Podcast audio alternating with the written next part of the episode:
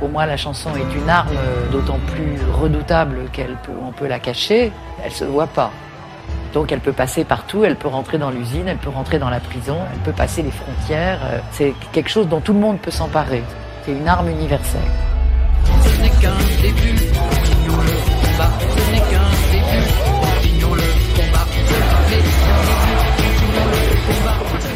Oito anos depois de um filme dedicado a um dos ícones da canção de protesto, Mudar de Vida, José Mário Branco, Vida e Obra, o realizador português Pedro Fidalgo estreou em Portugal, em 2022, um outro documentário em que a cantiga volta a ser uma arma.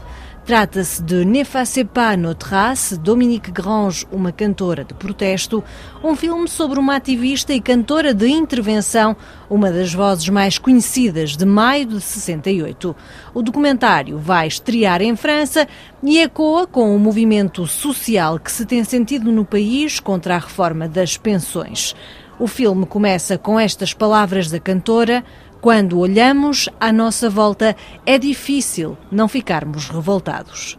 Pedro, foi a revolta que o motivou a fazer este filme com a Dominique Grange? Sim, a revolta é algo que está intimamente eh, ligado aos dois filmes, porque quando se diz revolta não é simplesmente um, um grupo de enraivecidos que vão para a rua e depois voltam para casa e zangados. Quer dizer, há um lado também festivo da forma como se vê se vê o horror, quer dizer, nós podemos tipo, ir para a rua de forma alegre, tentar não desmotivar-nos daquilo que vemos no dia a dia, que seja no trabalho, que seja nas prisões, que seja no cotidiano, com a guerra, com tudo o que está à nossa volta, como a inflação, os preços a subirem, que nós sentimos que há um sistema e uma sociedade em que as pessoas acabam por ficar envolvidas sem quererem estar. Então essa forma de vivermos todos numa sociedade que nos ultrapassa acaba por levar-nos muitas vezes a termos um sentimento de revolta individual, em casa, refilamos, zangamos, às vezes com os que eles estão ao nosso lado, quando na verdade, quando nos juntamos na rua ou, ou nos juntamos aos outros, acaba por ser quase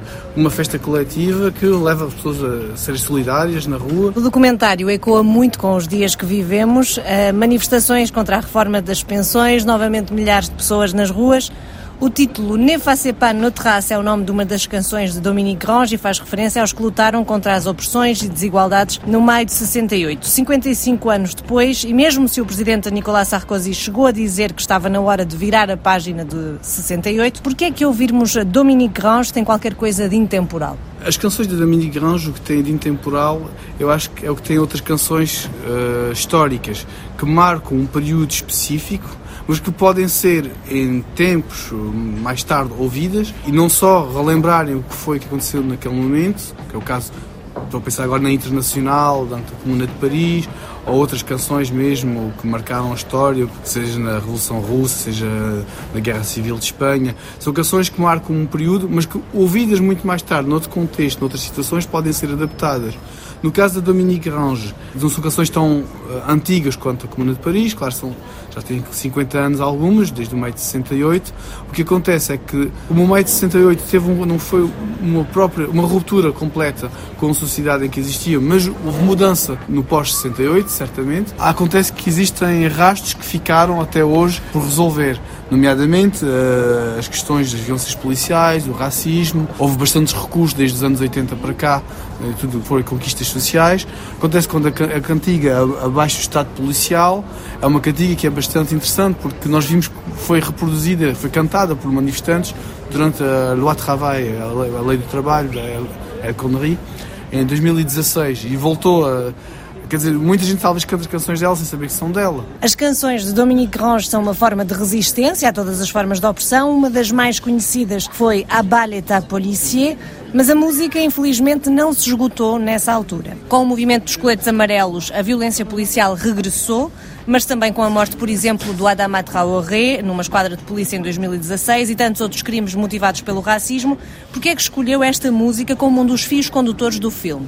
Eu não acho que a violência policial regressou, ela sempre existiu, simplesmente estava-se que era muito dirigida a um, a um certo tipo de comunidades, nomeadamente em bairros populares, uh, imigrantes, uh, algumas formas estigmatizadas, populações estigmatizadas, e que não tocava tanto, talvez, uma classe média branca, como aconteceu com os coletes amarelos, em que pessoas que estavam bastante longe dessas violências, o que ouviam falar através dos jornais, da televisão, não tivessem tão em contato direto. E que acontece? Com os coletes amarelos, vimos bem a evolução do movimento. Ao início as pessoas gritavam a polícia connosco, juntem-se a nós. E no final perceberam que não era bem a palavra-chave para levar para a frente no movimento, acabando por eles próprios manifestarem-se ao lado de movimentos já mais uh, antipolícia ou abolicionistas ou uh, que gritavam ACAB e outro tipo de tout, tout le monde déteste la e outro tipo de slogans típicos já do, do movimento anterior da lei do trabalho, por exemplo. Depois de ter cantado nos diferentes comitês dos trabalhadores do Maio de 68, Dominique Range esteve no partido La Gauche Proletarienne, a esquerda proletária. Chegou a ser preso, a dada altura teve de ir para a clandestinidade, continuou o militantismo contra diferentes formas de opressão e acabou por cantar sempre e sempre cantigas de intervenção social. Ela diz no filme Je continue en colère, continuo com muita raiva, uh, perante o estado do mundo. Por que é que ela continua com tanta raiva desde que começou o ativismo político até hoje?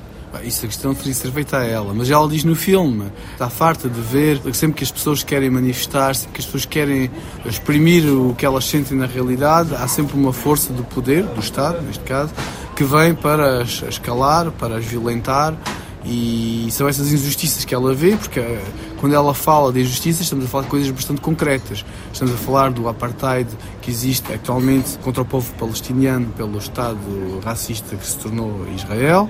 Estamos a falar de, de, do colonialismo pelo Estado chileno em relação às comunidades autóctones Mapuche no Chile, um país com quem ela tem uma grande relação porque adotou vários filhos eh, de origem chilena e, e, com que ela mantém uma ligação forte ainda hoje. E depois também aqui em França, quando estamos a falar, por exemplo, eh, quando nós abordamos coisas do passado para remetê-las no presente, a ideia de falar de Ouaid, esse jovem que foi assassinado pela polícia eh, em 1982 a Vaux-en-Velin, eh, perto de Lyon, era para mostrar também que desde então as coisas não mudaram. Entretanto, tivemos vários crimes policiais em França, como vimos o Adama Traoré, como vimos o Teo, eh, houve aquela manifestação que aparece no filme, que foi filmado em Bobigny. São tudo manifestações que, foram, que surgiram na Lamine Dieng, em Belleville. Temos uma série de nomes de jovens, sobretudo homens, rapazes, negros, de origem de bairros populares, que foram assassinados simplesmente por puro e simples racismo e por eh, não apenas por intervenções policiais a pedido, mas de, de, provocação. E isso são coisas que são denunciadas no filme e que é preciso ter em conta. Algumas canções de Dominique Ronge ainda são cantadas hoje em protestos. Ela diz no documentário que a cantiga é uma arma, uma frase que no imaginário português remete imediatamente para uma das músicas do José Mário Branco, sobre quem também fez um documentário. Por que este interesse pela cantiga enquanto arma? A canção de protesto em Portugal diz de intervenção, mas é um termo que foi sempre muito recusado pelos próprios cantores de intervenção. O, o termo exato seria mais canção de protesto. E, e, a canção de protesto tem uma coisa que é bastante importante, que é o fato dela ser histórica, relatar não só os fatos, mas também permitir uma análise e uma compreensão do que se passava numa certa época, não só da forma sobre as, nas letras, no que é dito, mas também a forma como é feita e, e, cantada e produzida, porque se formos ver as canções do Grupo de Ação Cultural em Portugal, ou mesmo uh, as de Dominique Grange durante o maio de 68, ou logo no pós-maio de 68, são cantigas que foram autoproduzidas de forma coletiva, quer dizer, que retratam um espírito também que vai muito ligado àquilo que é a época do, e o momento.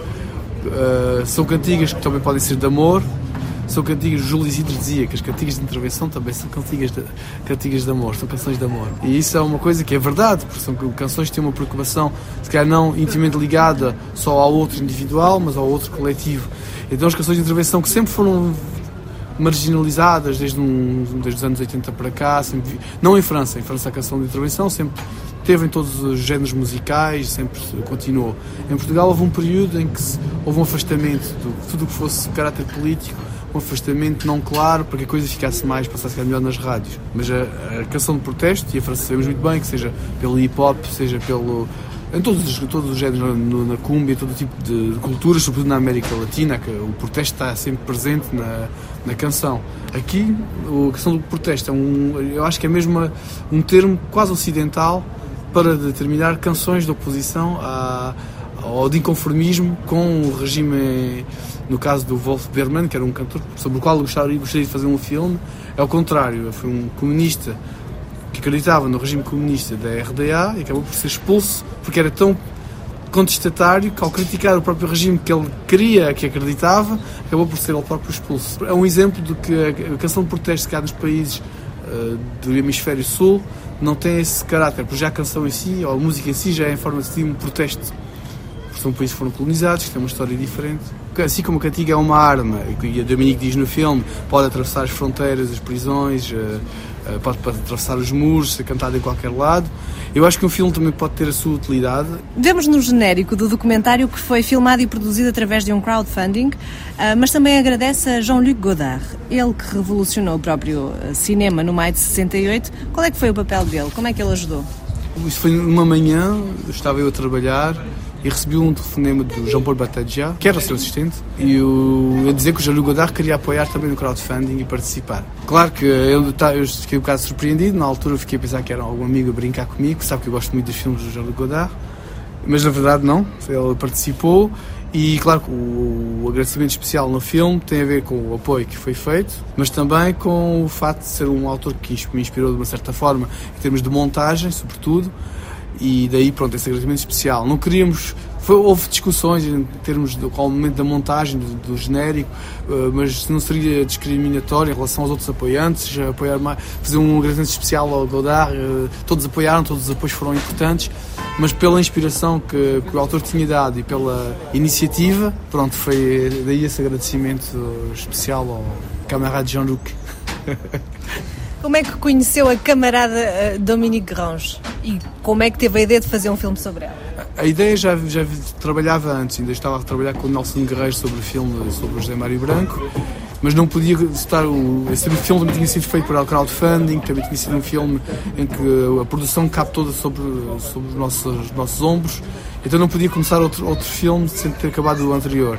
Mas assim que, o, que acabei o anterior, escrevi-lhe no Facebook: És tu a cantora verdadeira da Dominique de mais de 68? Ou isto é uma página só de, de fãs, não sei.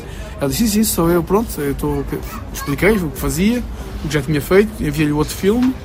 Depois encontramos para um café, ficámos duas, três horas a conversar e começou o filme. Pronto. E guardou a relação com ela. Quando olha para ela hoje, como é que a resume? Bom, já a resumiu no filme, mas ah, como é que vê esta figura?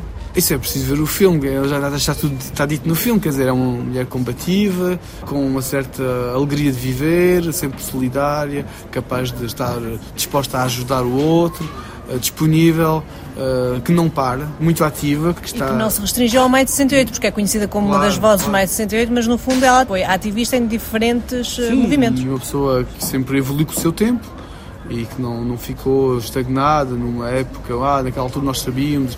Não, não há, há muitos sócios de Vitar que eu às vezes ouço são mais reacionários, que ficaram ali naquela época e tudo que vem depois, nunca. Ah, nós na altura, nós na altura falam da altura, mas não conseguiram adaptar-se à época de hoje, nem estão nas lutas de hoje, estão se em casa a ler livros, não sei o que fazem hoje.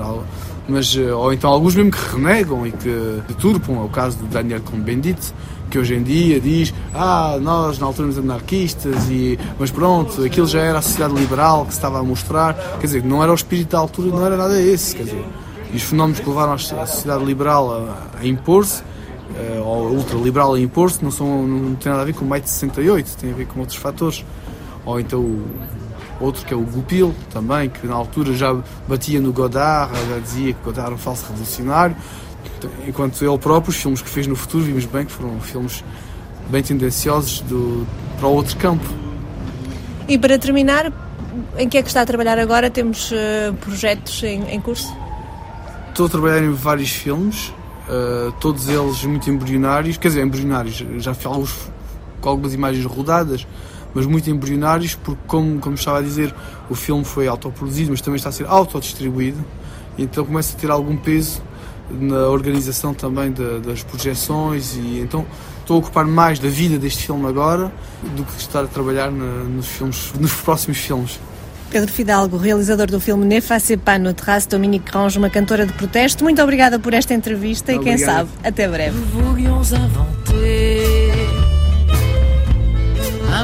Monde solidaire. Et nous avions raison, nous les 68 arts. N'effacez pas nos traces. Tout est écrit dedans. Pour qu'un jour en passant, ces petits cailloux blancs, nos enfants les ramassent. N'effacez pas nos traces.